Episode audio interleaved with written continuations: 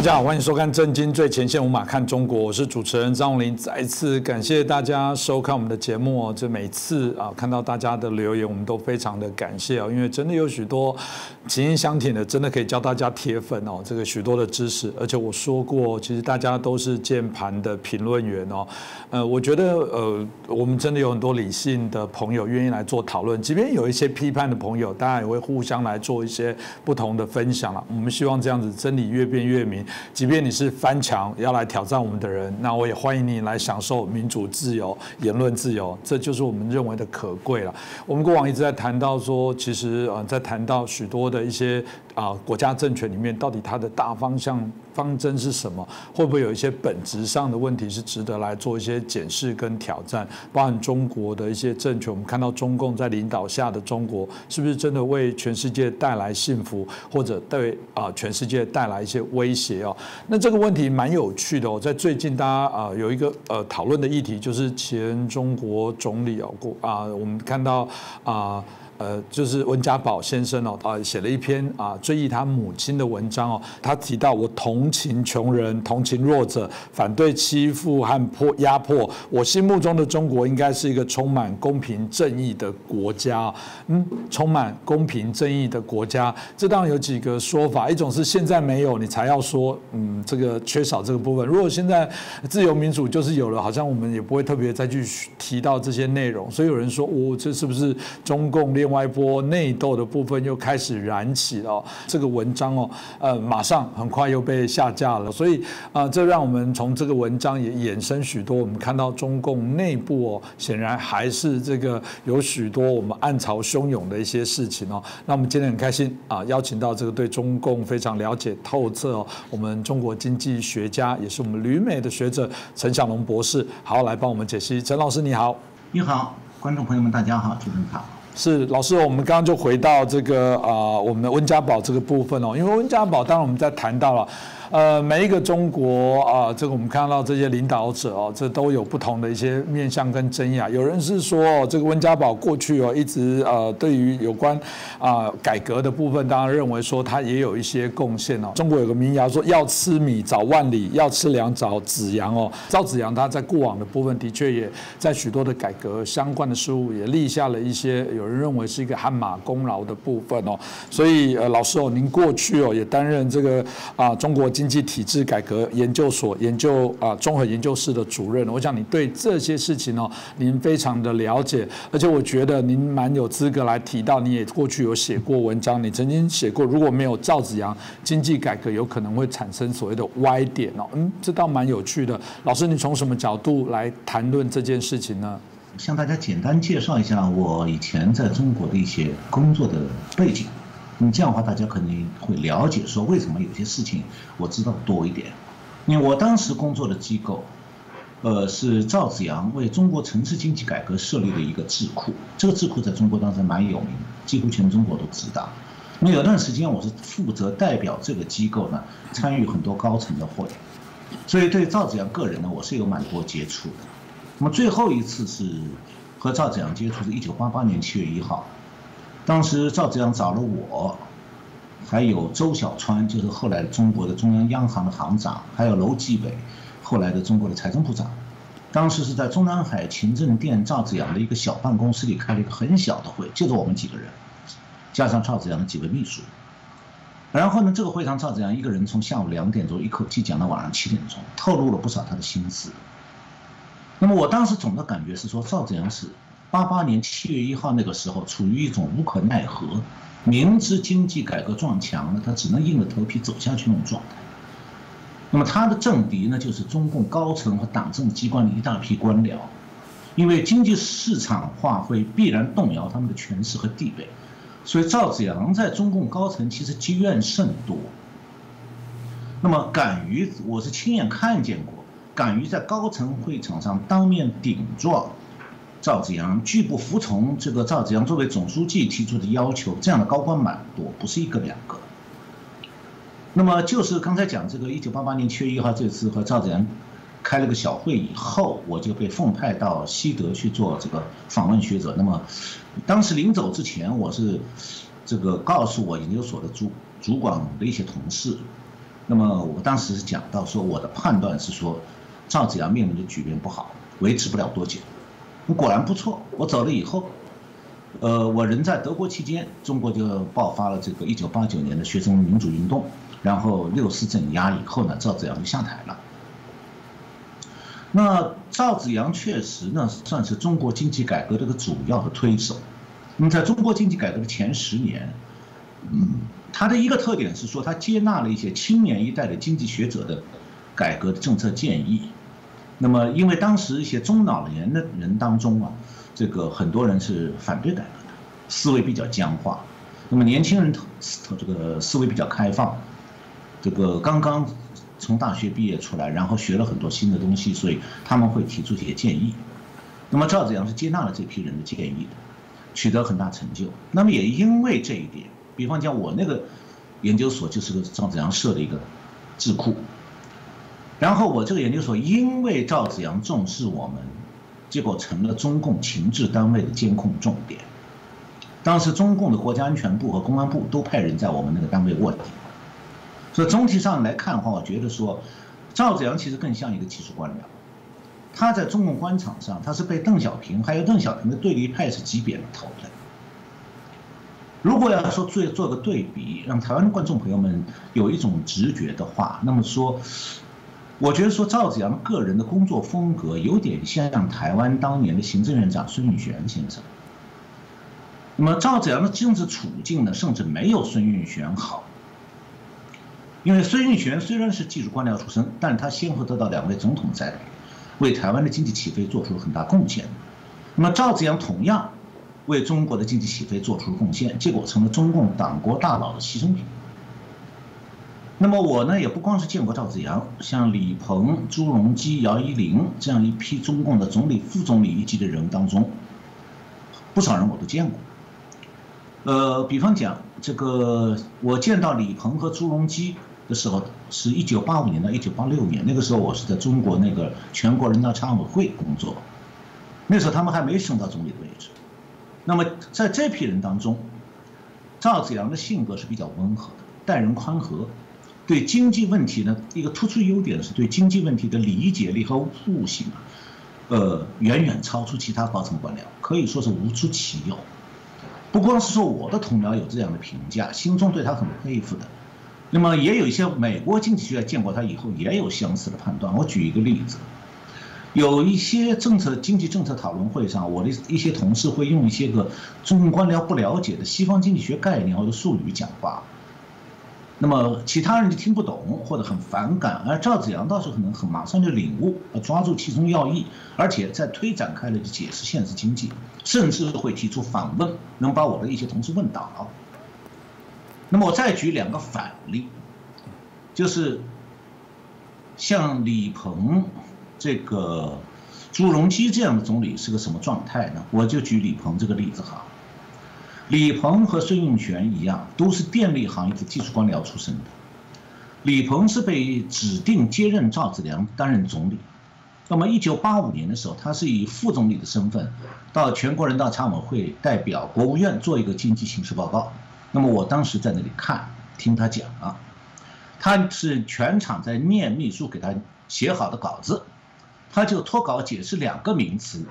都是经济管理上最基本的概念，一个是工资总额，一个是物价指数。结果这两个概念他都一窍不通，全部解释错了。但是就这样的水平的人，这样水准的人被中共提拔大佬提拔起来，去管理经济，当总理。另外一个就是赵子阳的副手姚依林，他是一这个中共高层里面地位仅次于邓小平的一个叫陈云的大佬，是陈云的亲信，他是担任副总理，他是始终反对经济改革，对赵紫阳是处处掣肘的，而且善于玩弄阴谋诡计，其中有的阴谋我都发现。那么。我印象很深的，有一次我开会和正好和姚依林坐对面，中间隔了大概三尺，面对面。我从他的眼神里看出一种很明显的对我们这一些年轻的这个研究人员的一种阴毒的眼光。那么，赵子阳呢，就是在这样一个环境里头，很艰难在推行他的这个经济改革理念。那赵子阳先是推动他的四，他担任四川省委书记时候在农村改革，然后升到国务院总理之后呢，组织全国农村改革和城市的经济改革，他是有一些全盘设想的。如果说没有赵子阳那种开创型的经济改革的十年，中共的那种共产党传统的公有制加上计划经济那种社会主义经济制度啊，是不会被连根拔起来。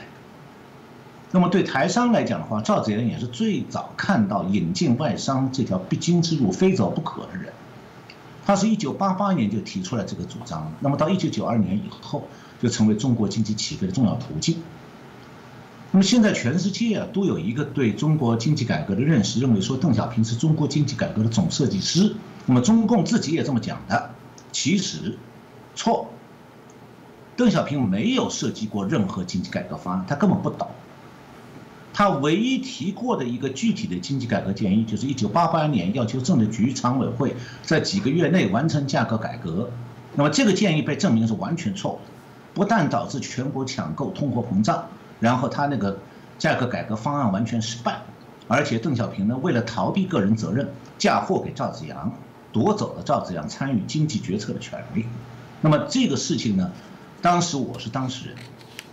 我记得当时中国这个我们那个上级机构叫国家经济体制改革委员会，在京西宾馆开了几天会，到会的各单位当中，我所代表我们那个研究所是唯一一个反对邓小平这个决策的机构。不过还好啦，我们当时没有被抓起来啊。这个可以说，的赵子阳推动中国经济改革的十年，正好也是中国政治上相对稍微宽松一些十年。那么赵子阳的成就呢，是造就他人生的顶峰，但也因此他落入了中共高层权力斗争的陷阱，也呢被这个民间要求社民主化这个社会运动所淹没。嗯。赵子阳的成功是来源自说中共的经济制度啊混不下去，不得不改革。那么赵子阳的悲剧呢，是来自于中共高层保守势力挽救中共统治和中共经济旧经济制度的企图。那么赵子阳后来是被软禁到去世。他去世前，因为先这个有了赵子阳奠定的经济改革的基础，中共的这个旧经济制度。已经病入膏肓，不治而亡。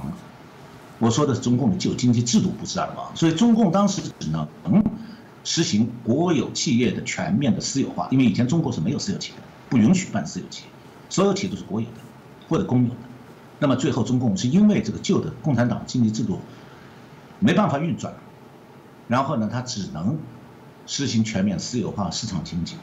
那么按道理讲呢，这正是赵紫阳希望追求的目标啊。但是他已经不能亲手收获果实。那么赵紫阳呢，是因为邓小平重用而得以推动经济改革，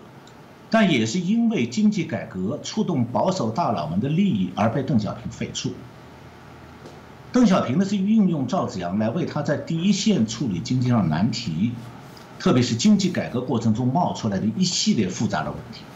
但邓小平对赵紫阳并不是真正信任。呃，他同时也在赵紫阳身边保留了一大批反对经济改革的领导人物，比方像刚才提到的姚依林。那么，如果说要比较一下八十年代赵紫阳时代的这个经济改革和九十年代没有赵紫阳的经济改革呢？其中差别，我觉得主要在于说，没有赵子阳的经济改革比一九八十年代赵子阳领导下的经济改革少了一个最根本的方向，就是社会公正。八十年代的赵子阳是比较关心民众疾苦的。他很注意平衡不同社会利益集团之间的利益，他的经济改革政策总想说能够面面俱到，各个利益集团都能照顾到。那么九十年代中国的经济改革实际上是让几千万国有企业工人下岗失业，生活困苦，同时让一大批共产党干部呢不花钱就当了私营企业的老板。这种严重的社会不公导致社会矛盾尖锐，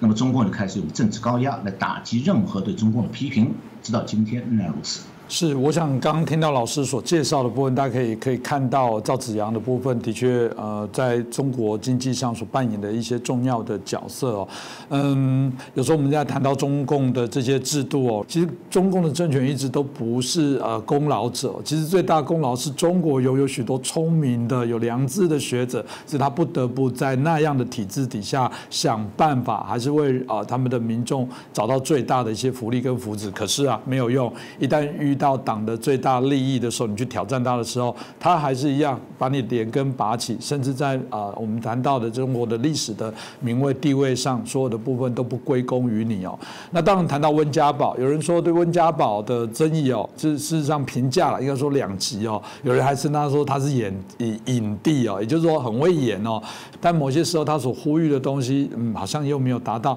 到底是心有余力不足呢，还是是这个演演假的？可我想中。国的农民哦，对于啊这个温家宝却非常的感谢哦，支持度颇高。的确，在他任内，我们看到整个经济的丰收，看到经济的改革，的确都在温家宝啊掌舵的这段期间哦，大概都啊有实现了。当然，它也造成了环境的污染啊，贫富的差距，很多我们看到中国开始慢慢走向经济啊发展之后所产生的一些状况哦。那老师，你到底怎么看待温家宝在这种所谓的两极的相关评价的部分？你你怎么看待他的定位呢？呃，正好我对文家宝家里的事情啊稍微多一点了解，嗯，所以我今天呢可能会，呃，我用的评价可能会比较，怎么说是，可能有点这个狠，嗯，那么确实是温家宝任内的中国经济和社会呈现出两极化，一方面是权贵和富豪穷奢比阔。另一方面是升斗小民工作辛苦度日不易，那么这就是我前面讲说，中共从赵紫阳之后经济改革就抛弃了社会公正这个原则，嗯，那么它是为权贵在服务，这种情况下经济发展是必然会造造成社会两极化，那么同时呢，由于各级官员为了政绩和裁员，加上有机会在从中捞钱受贿，所以对企业造成的环境污染、食品安全这些问题不管不问，所以民怨很大。嗯，那么很多人看到温家宝作秀，喜欢骂他影帝。我的看法是，温家宝的作秀啊，其实是有他自保的考量。就是所谓他要自保有两个层面，第一个层面就是他做出一种亲民秀来，表面上能换取一些头脑简单的民众的喜欢。那么减轻了民众对当局的不满。那么第二个层面是私人的，就是温家宝深知，他只有通过清明秀，才能转移民众对他家腐败的关注。因为温家宝自己家庭里的腐败，特别是他夫人的腐败，在北京是很多人都了解的，特别是他原来工作过的地质部，很多人都知道，所以也是很容易引起社会关注的话题。也正因为如此，所以温家宝本人是好像很注意廉洁啊，衣着整简单，不上奢华，但是很虚伪。呃，我刚才讲到这个温家宝做秀啊，他有自保的考量。他一一个是这个他要想减轻民众对当局政策的不满，第二个是温家宝深知道说他自己家里面的腐败，特别是他夫人的腐败，是个很多人都知道，特别是他自己所在的这个地质部。那个系统里面很多人都知道，嗯，那么这种情况下，所以他是表面上本人是很注重廉洁、衣着简单、不伤奢华，但这是很虚伪的，因为中国官场盛行的是那种叫做一家两制，就是男的当官，女的经商，那么我把它叫做以官护商，就是老公用他的官位去保护他老婆捞钱。那么老婆捞足了钱呢，这个丈夫在官场上就可以装得很廉洁。你看我什么一分钱不要不收啊。那么温家宝家就是这个典型，一个很高层级的，几乎可以是最高层级典型。那温家宝他是技术人员出身，他被提拔到高层之前，原来是在甘肃省的地质队工作的。到北京以后呢，也在先后在地质地质部工作。我呢是一九七九七八年考进北京的中国人民大学。那么之前我也是在安徽的一个地质队工作，因为同属于地质系统，所以我对温家宝到了地质部以后，他的状况是有所了解的。那温家宝刚到北京的时候是在地质部当一个司长，是非常谦恭低调。那么他太太叫张培丽，当时也跟着她丈夫一起调到地质部，在地质部的机关工会里做个小职员，干什么呢？每天到周末分电影票是给大家送。那么以后温家宝步步高升了，他夫人也就调到地质部一个叫做资料局工作。最后温家宝呢升任总理，保持一种亲民的姿态。但是地质部了解温家宝家里情况的人是另有看法的。他的夫人张培丽是他自己当年在地质队的同事。那么这个张培丽一九八三年呢，利用他在地质部的关系和地位。参与筹建中国地质博物馆宝石玉石陈列室和研究室，那么从这个时候开始，他就利用地质部掌握全国宝石矿产资源和宝石鉴定的这个机会，开始进入宝石经营行业，从此发了横财。他是张培丽在一九九零年首先发起成立中国宝石协会，就九二到九四年主持建立地质矿产部下面属的一一个叫做。国家珠宝玉石质量检督检验中心，然后又参与创建中国宝石协会的鉴定专业委员会，建立了珠宝贸易的中国珠宝贸易的产业标准。那么，一九九五年，他又主持参与主持这个成建立这个国家珠宝玉石质量检验师职业资格考核制度，并且组织成立所谓考呃考核专家委员会。然后，二零零零年，他又参与。成立上海钻石交易所，那么中国的宝石经营就一直受政府监管，而张培丽管理的这个国家珠宝玉石质量检验中心呢，就是政府授权的国家顶级呃国家级的这个珠宝质量检验机构，那么承担珠宝玉石首饰这类产品的执法检验，那么哪家公司可以成立钻石加工厂？哪家企业获准进入珠宝市场，都要由他这个中心来批准，甚至每颗钻石的卖方要想证明他的钻石不是假的，要获得一种叫做钻石购买鉴定证书，这个证书也是张培丽这个机构才能开得出来，才算数。所以这样的话呢，他自己当这个管行业的这个主管，监管宝。宝石的生意，他自己开公司做什么？那么他是曾经担任中国这个珠宝玉石首饰管理中心主任和中国国家珠宝玉石质量监督检验中心主任，所以他是宝石行业监管机构的主管。同时，从九二一九九二年开始经商，他就游走在官员和商人这个两个角色中间。我下面讲一段他怎么捞钱啊？他是身为国营的中国地质部所属的叫做地矿宝石总公司的负责人，那国营的企业，国国政府的钱，他用这笔钱，一九九九年、九三年建立了北京叫做戴梦德宝石公司，戴梦德就是 diamond，钻石的这个英文词，然后一年以后，让他弟弟张建明，还有他的一个同事以个人名义拿了这个公司的百分之八十的股份。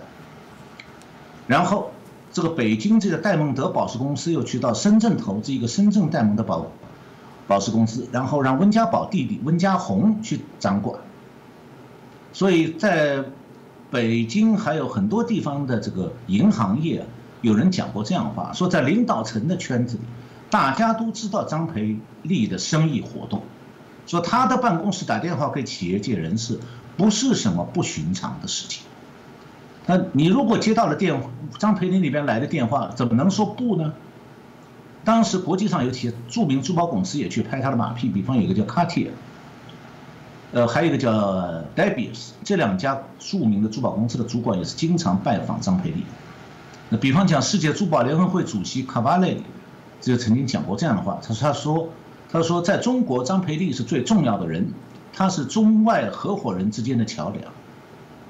然后呢，张培丽的这个 Diamond 公司，一九九九年和俄国、南非达成进口钻石的协议，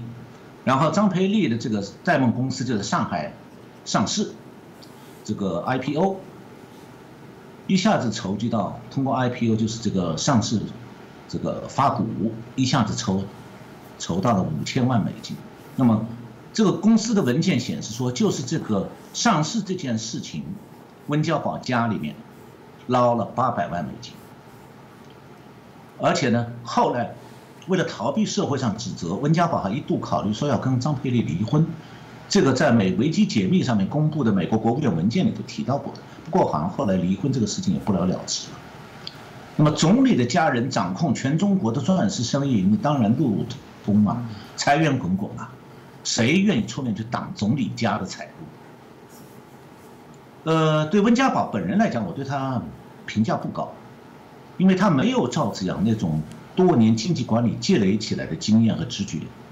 也没有赵子阳那种对复杂局面下摸索路径的悟性和判断力，但是他的运气比赵子阳好。因为温家宝任总理之前呢，中共我前面提到过，他那共产党传统的公有制加计划经济这套制这个共产党经济模式已经走进死胡同了。所以，一九九七年开始呢，中共是改行企业私有制和市场经济，放弃了计划经济。那么从这个角度来看，温家宝担任总理之前，挡住赵当年挡住赵子阳改革路径的制度障碍已经被中共自己消除掉了。所以温家宝没什么大难题了，温家宝任上，他也没有什么要做的这些重大的经济改革难这个措施，也不需要这样措施。那么，但是另一方面，呃，不能以为说中共把国有企业私有化了就算是好事情。中共这个也是资本主义，但是我把它叫做共产党资本主义，英文叫做 Communist capitalist。懂英文人都知道，这样一个称呼是高度讽刺的。什么意思呢？所谓的共产党资本主义，就是共产党干部自己来当资本家，或者刚才讲，一家两制，丈夫当官，夫人太太当资本家。所以必然的话，这个国家是全面腐败的。但是呢，恰恰是共产党资本主义这种制度，反而让温家宝家族在里面如鱼得水。也因为高层官场官官相护，又不是只有温家宝一家黑呀，江泽民家、李鹏家、朱镕基家谁家不黑呀？所以大家都平官官相护，平安无事。那么讲到共产党资本主义，我想稍微多说几句。就中华民国政府在大陆失败，其中经济层面有一个因素，就是中共用土地改革诱惑农民为他卖命。但是呢，中共是把农民彻底骗了，当然也把国民政府的大陆给坑了，因为中共骗农民说我们要土地改革，把土地给你们，结果农民土地到手不到五年，中共又搞公有化，把全国的私有资产全部充公了。这样的话呢，共产党政权就通过变私为公，把全国的私有财产全部变成他的，然后就靠这个建立了共产党政权的工业基础。那么。工人和农民全都变成中共的廉价劳动力了。只有获得政治经济特权的共产党干部和共产党重用的人，才能够有一点好处。事情还不是到这里结束。那么上个世纪九十年代，我刚才谈到谈到说中共把又搞私有化。那么私有化是变公为私，前面我讲的是变私为公，共产了。现在呢是把共产得来的东西重新分。不是给民众哦，是给共产党干部，把他掠夺来的全额的巨额的公有资产就送到部一部分共产党干部手里。那么，共产温家宝家族的发家发财史，就是共产党如何变公为私的一个范例。那么，共产党的传统目标本来是要消灭资本主义的。毛泽东时代的红色中国是彻底消灭了私有制，那么资本家的绝大部分财产和农民的土地都被剥夺了。那么，共产党是在邓小平死了以后，哎，这个红色的政权居然和资本主义经济制度结婚了。这不仅仅是说共产党容政权容忍资本主义的发展，而是说共产党的精英自身变成了中国最富有、最有权势的资本家。嗯，我记得一九八八年在维也纳开过一个社会主义国家改革的讨论会，那个时候匈牙利还是共产党国家。有一个匈牙利的经济学家在会上讲一句话，他说：“我认为啊，所谓的社会主义无非就是从资本主义到资本主义的过渡时期。”这话讲的蛮深刻，就社会主义早晚一天要回到资本主义去。但是呢，你不要以为说共产党的改革是一种什么了不起的成就。如果共产党是坚决拒绝政治民主化，同时自己要实行经济改革，它结果只有一条，那就是共产党资本主义这条路。这条路是条非常可以让经济发展，但是它会让共产党利用共产党资本主义来巩固毛泽东留下来的专制体制。然后呢，红色权贵还有他们的亲属成为这个社会里最容易致富的群体，然后他们又理所当然的通过政治权力来保护自己这个特权集团。那么在共产党资本主义之下，腐败政治必然产生严重的社会分配不公。那么当财富和上升的机会被社会上层垄断的时候，庞大的社会底层必然产生对精英阶层的仇视。那么仇官仇富情绪会在全社会蔓延，然后就会产生习近平这样的领导人。一面是反腐败打击政敌，一面加强进一步政治高压。刚老师提到共产资本主义，我自己很有感触哦。嗯，我觉得共产这件事情就对人民，中国的人民说的啦。但资本主义就是老师讲的，这个所有高官自己享受。呃，台湾过往在结婚的时候都有一些比较俏皮的一些说法，比方说结婚的时候呢，证婚的人会说，以后提醒新郎说，以后新娘哦的还是新娘的，但新郎的。呢，以后还是新娘的。回过头来讲，我觉得中共刚刚老师提到，让我就有点会心一笑，就觉得说，哎，这也是如此啊。中共对所有的人民说，你们的就是大家的。但是我的还是我的，就是这样子。某种程度来说，他还是要占你便宜，还是想把这些东西拿起来哦。当我们从刚刚老师介绍，从不管赵子阳啊、温家宝，后来当然到习近平哦。习近平大家也是大家不讳言，继邓小平之后，他认为他掌握更大实权哦，甚至大家有人才会称他叫做习皇帝。他甚至可能认为自己未来都可以追过啊这个毛泽东的历史的定位哦。那大家就会很好奇来比较。而他们在不同的对于经济这些发展的过程当中所产生的这些改变跟影响哦，老师从您的角度哦，你怎么看待这个习近平后来在主政整个经济的这些改革变化，到底跟过往有什么样不一样？你觉得有什么样的一些改变呢？呃，改变确实非常非常大。嗯，呃，主持人你问的这个问题啊，其实是关于中共高层的权力结构问题。嗯，那确实呢，习近平上台以来。中共的高层权力结构发生重大变化，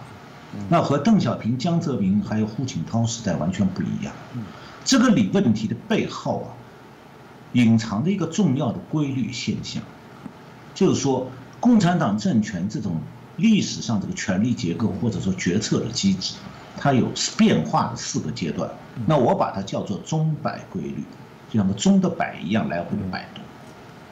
那么习近平呢，是走上了。个人集权的道路，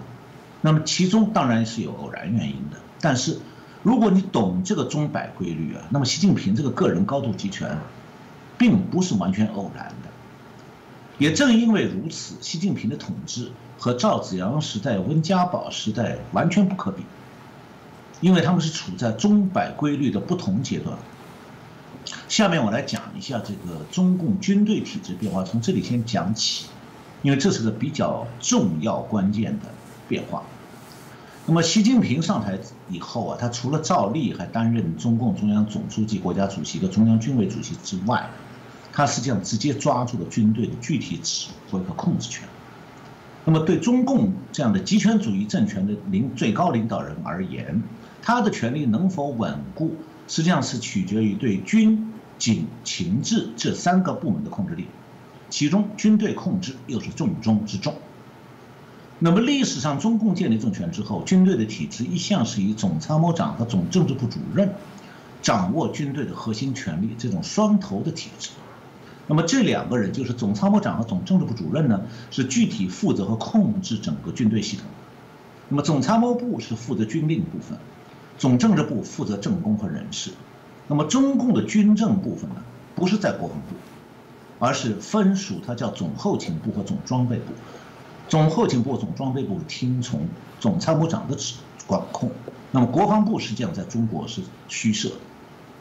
那么这种军令和军政合一的军队体制是苏联模式，它和台湾中华民国的和美国、日本的军令军政分离的这种军队体制完全不同。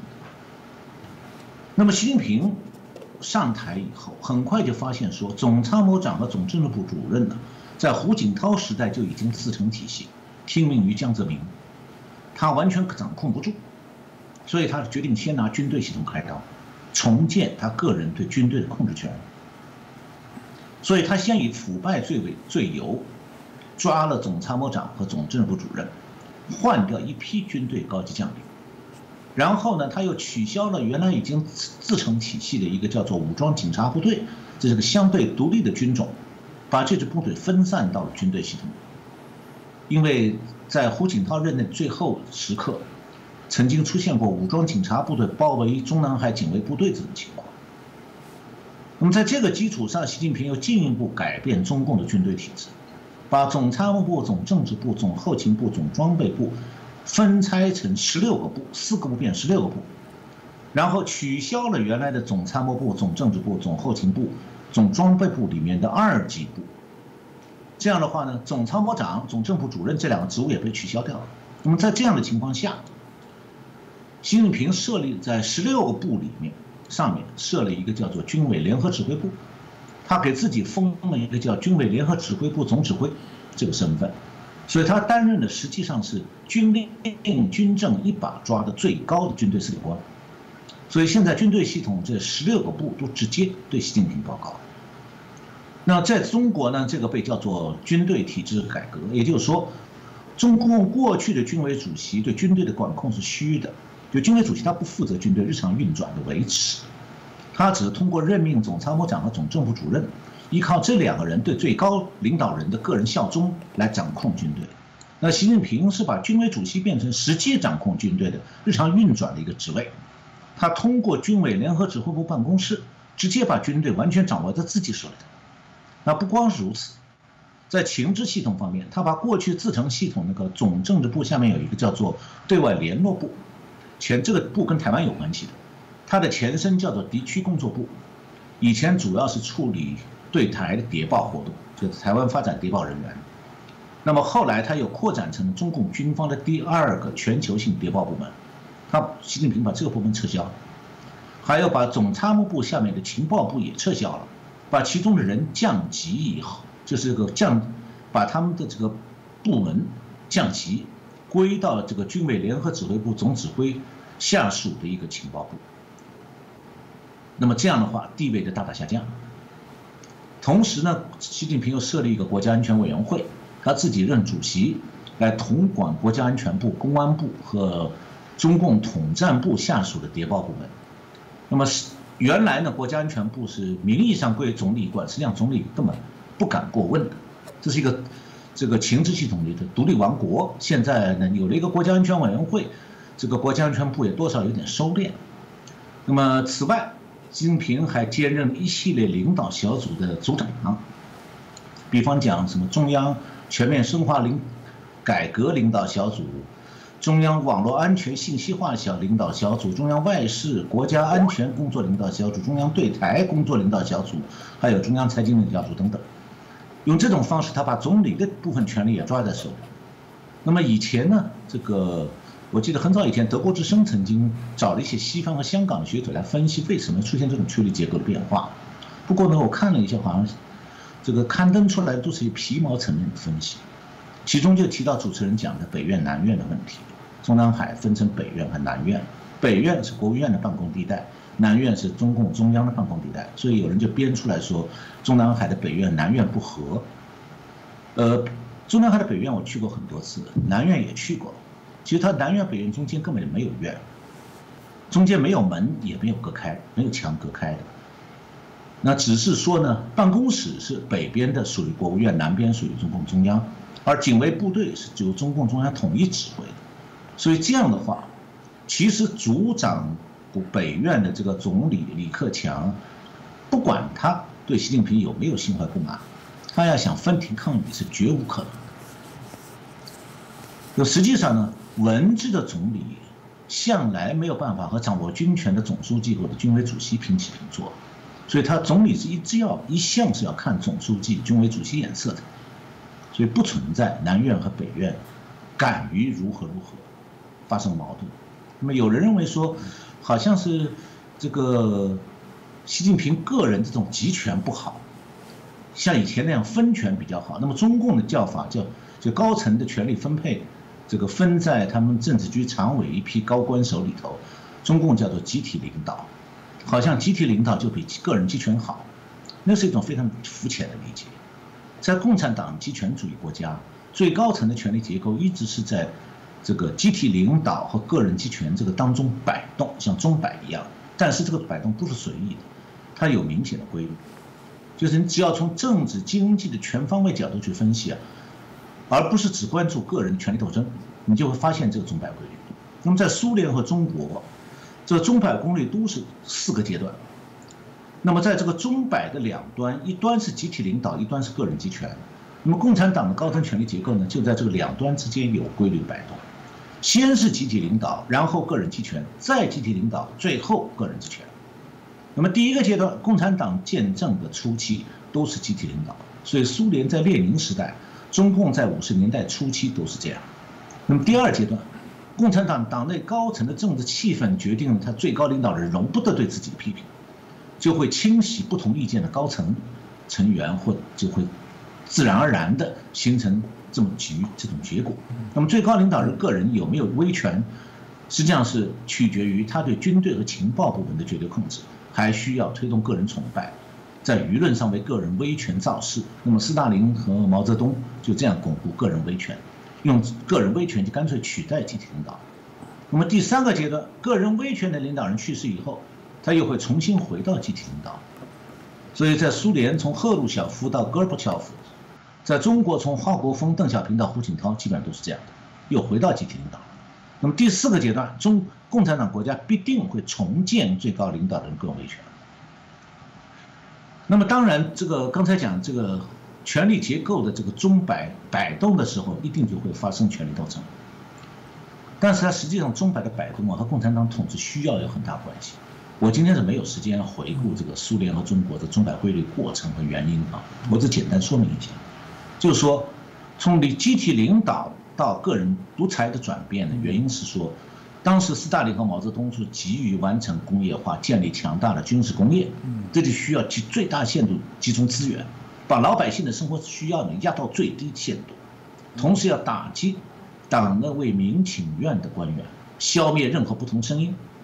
那么这样的话，就会产生一种依靠对领袖的个人崇拜和大范围政治清洗。的这种统治模式建立起来的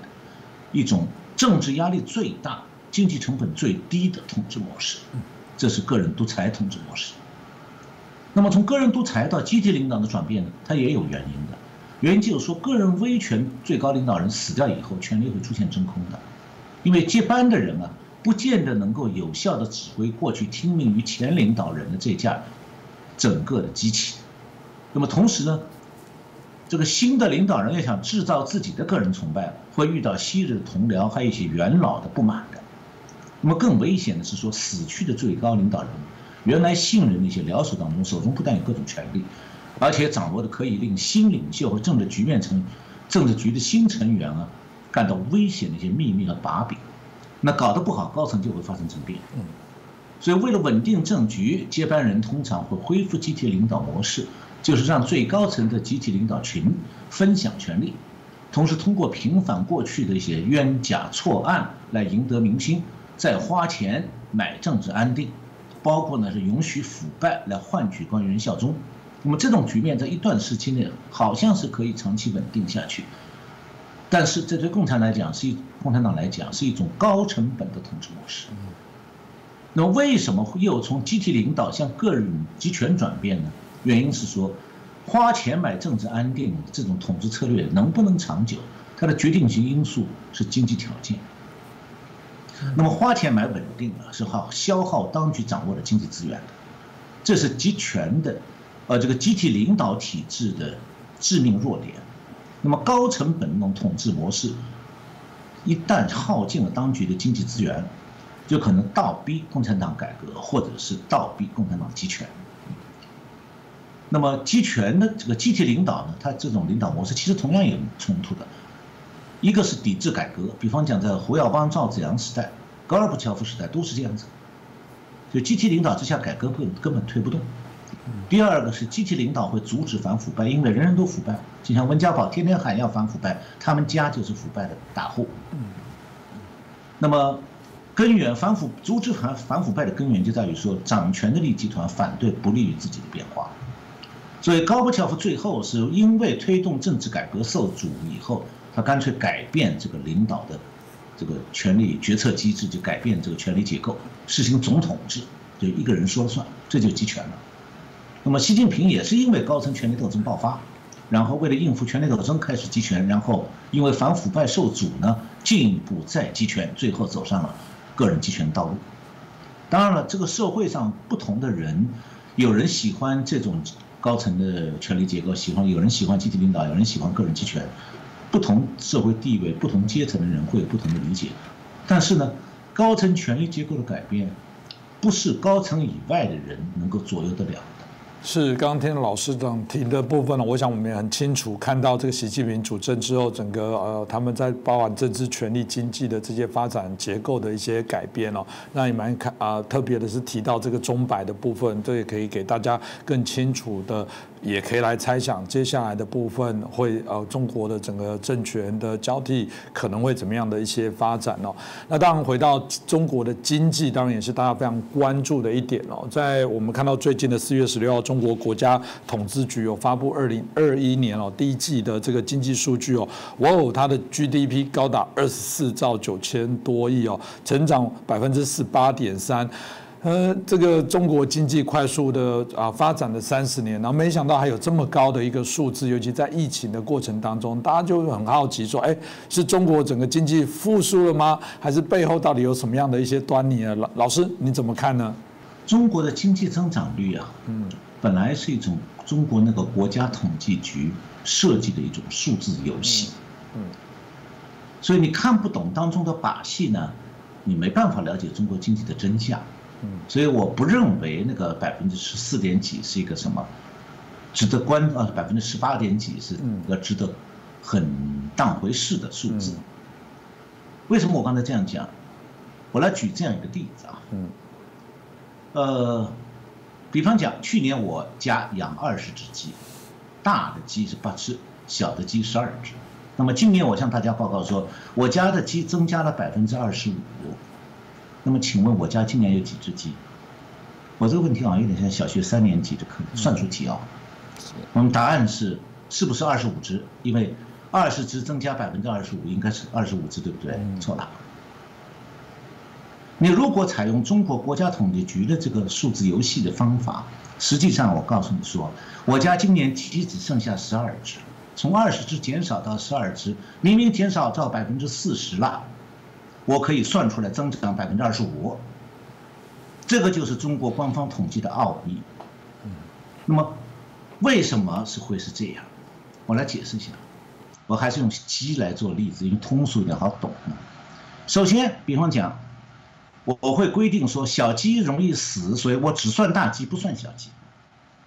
其次呢，鸡瘟发鸡要呃鸡要是发鸡瘟死掉，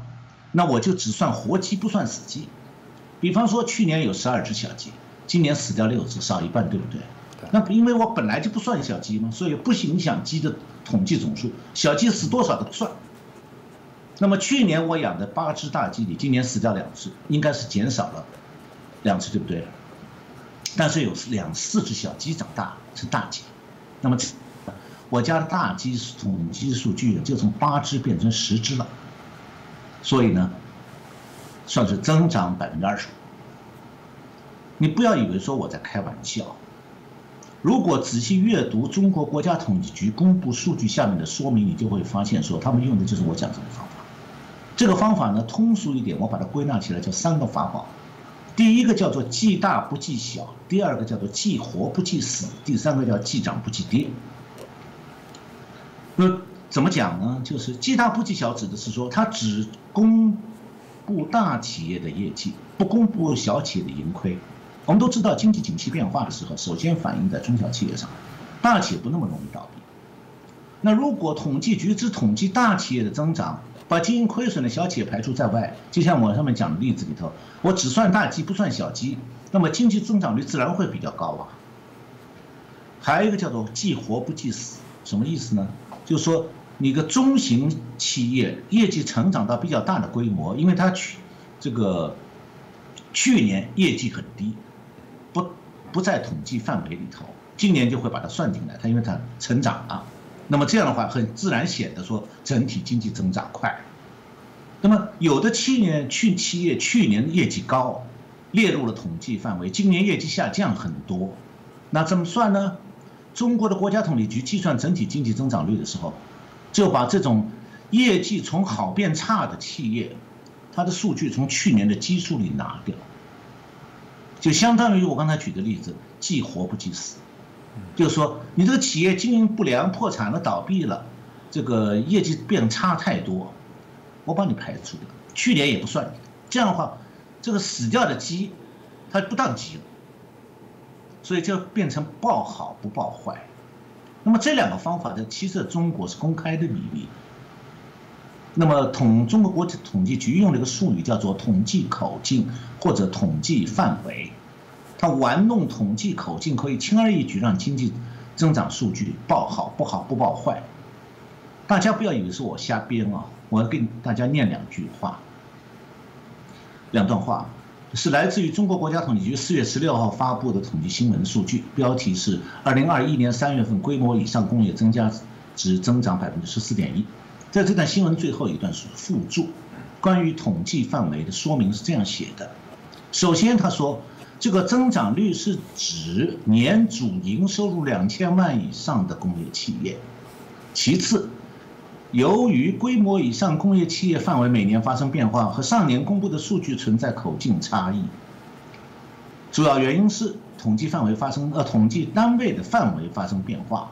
每年有部分企业达到规模纳入调查范围，有部分企业因规模变小退出调查范围。这个统计范围的说明里头，第一条表示的什么呢？就是我讲的记大不记小。那只有主营收入达到两千万以上的企业才可以纳入统计，也就是说，小企业倒掉了，倒掉就倒掉了，反正我本来不算。那么第二条，表示的是说，企业收入达到两千万，今年达到了，去年没达到，那么今年列入统计，算你增长了，但是去年的基数不包括的。还有呢，就是如果你今去年达到两千万，今年。低于两千万怎么办？我让你退出调查范围，就是说业绩下降、收入低于两千万或者破产的企业，不计算他们对经济的负面影响。这就是我前面讲的三大法宝当中第二个，既活不既死。有这两个法宝，中国公布的经济经济增长数据可以保证基本上只增长不下降，哪怕所有企业倒闭一大半，照样是增长。那还有第三个法宝叫既涨不既跌，什么意思呢？就计算企业收入和产值增长率的时候，它会把物价上涨成上涨的幅度低估一些。这样的话，就企业收入增加的部分里头，因为价格上涨带来的收入，也被算作经济的实际增长。所以简单来讲，国家统中国的国家统计局用这种半透明的方法，其实已经告诉我们说，它的经济增长数据，其实是因为既大不计小和既活不计死这种数字游戏，本来就不可以和上年对比，也是不可信的。那么要怎么样相信中国的经济增长数据？这个蛮高深的经济和统计研究课题。嗯，现在西方的不少大投行啊，都有自己的一套估算方法，不过他们不会公开这他们用的方法，因为他们的方法未见得就可靠。嗯，那我想我们观众朋友们，只要不是工作上必须钻研中国数据的可靠性的，也不必花心思了。嗯，我呢是因为以前在大学里学的就是统计。工作又长期呢，这个研究中国的统计数据，所以积累一些体会。不过这些内容啊相当复杂，太专业了，所以不适合我们的节目讲。我的体会是说，你尽量参考非官方统计数据，还有就随时了解中共官方统计的刚才讲的统计口径、统计范围这种变化，然后分析这种变化给数据带来什么影响。那么要寻找官方统计宣传。经济成就的时候不太使用那些统计指标来观察中国经济，那稍微靠得住一点。那么为什么中国统计局要用这样的三个法宝去达到什么目的？很明确的，就是他要让公布的统计数据啊，符合高层的经济政策目标。反过来讲，就是说，高层提出什么样的经济政策目标，或者提出一个对内对外宣传经济政策的成就的口号时候，统国家统计局总能算出一个符合上面意见的数据。比方说像经济增长率这样指标。所以在中国，上面要求是多少，统计局肯定给出符合要求的数据。那么对统计局局长而言，那是政治任务。从这个角度来看的话，你完全相信中共官方的增长数据的时候，等于就相信你完全相信中共文件口号。说白了，嗯，上当。刚刚老师提了，真的是我们看到中共哦，真是一路骗到底哦，连这些经济数字，当然有些也对国外，甚至我必须说，他也对国内的民众来欺骗他们。呃，台湾也有，台湾有时候这政府或提供各项的数据，大家也会质疑这数据怎么来了。但至少台湾人民可以光明正大在网络上啊，在野党也可以透过啊议事殿堂的方式来做咨询。台湾自我这样的要求，民众至少可以来鞭策。但中国境内的朋友，你们有办法来质疑挑战你们政府给你一个美丽的数字吗？我想是值得我们好好来啊了解、在关心哦。那今天感谢我们陈小龙博士哦，同样带来这么精彩。彩的一些分析哦，让我们呢从不同的面向来了解到整个中共经济发展的这些脉络，也可能也让大家有更多啊的了解。那我们希望未来还是一样持续会邀请到我们陈老师哦上我们的节目来帮我们介绍。那也麻烦大家，如果你喜欢我们的节目，帮我们转传给更多的朋友了解，知道我们的节目，给我们更多的支持跟鼓励哦。那就再次感谢我们陈小龙博士。呃，感谢主持人，感谢我们观众朋友们来观看这个节目。我们下次再见。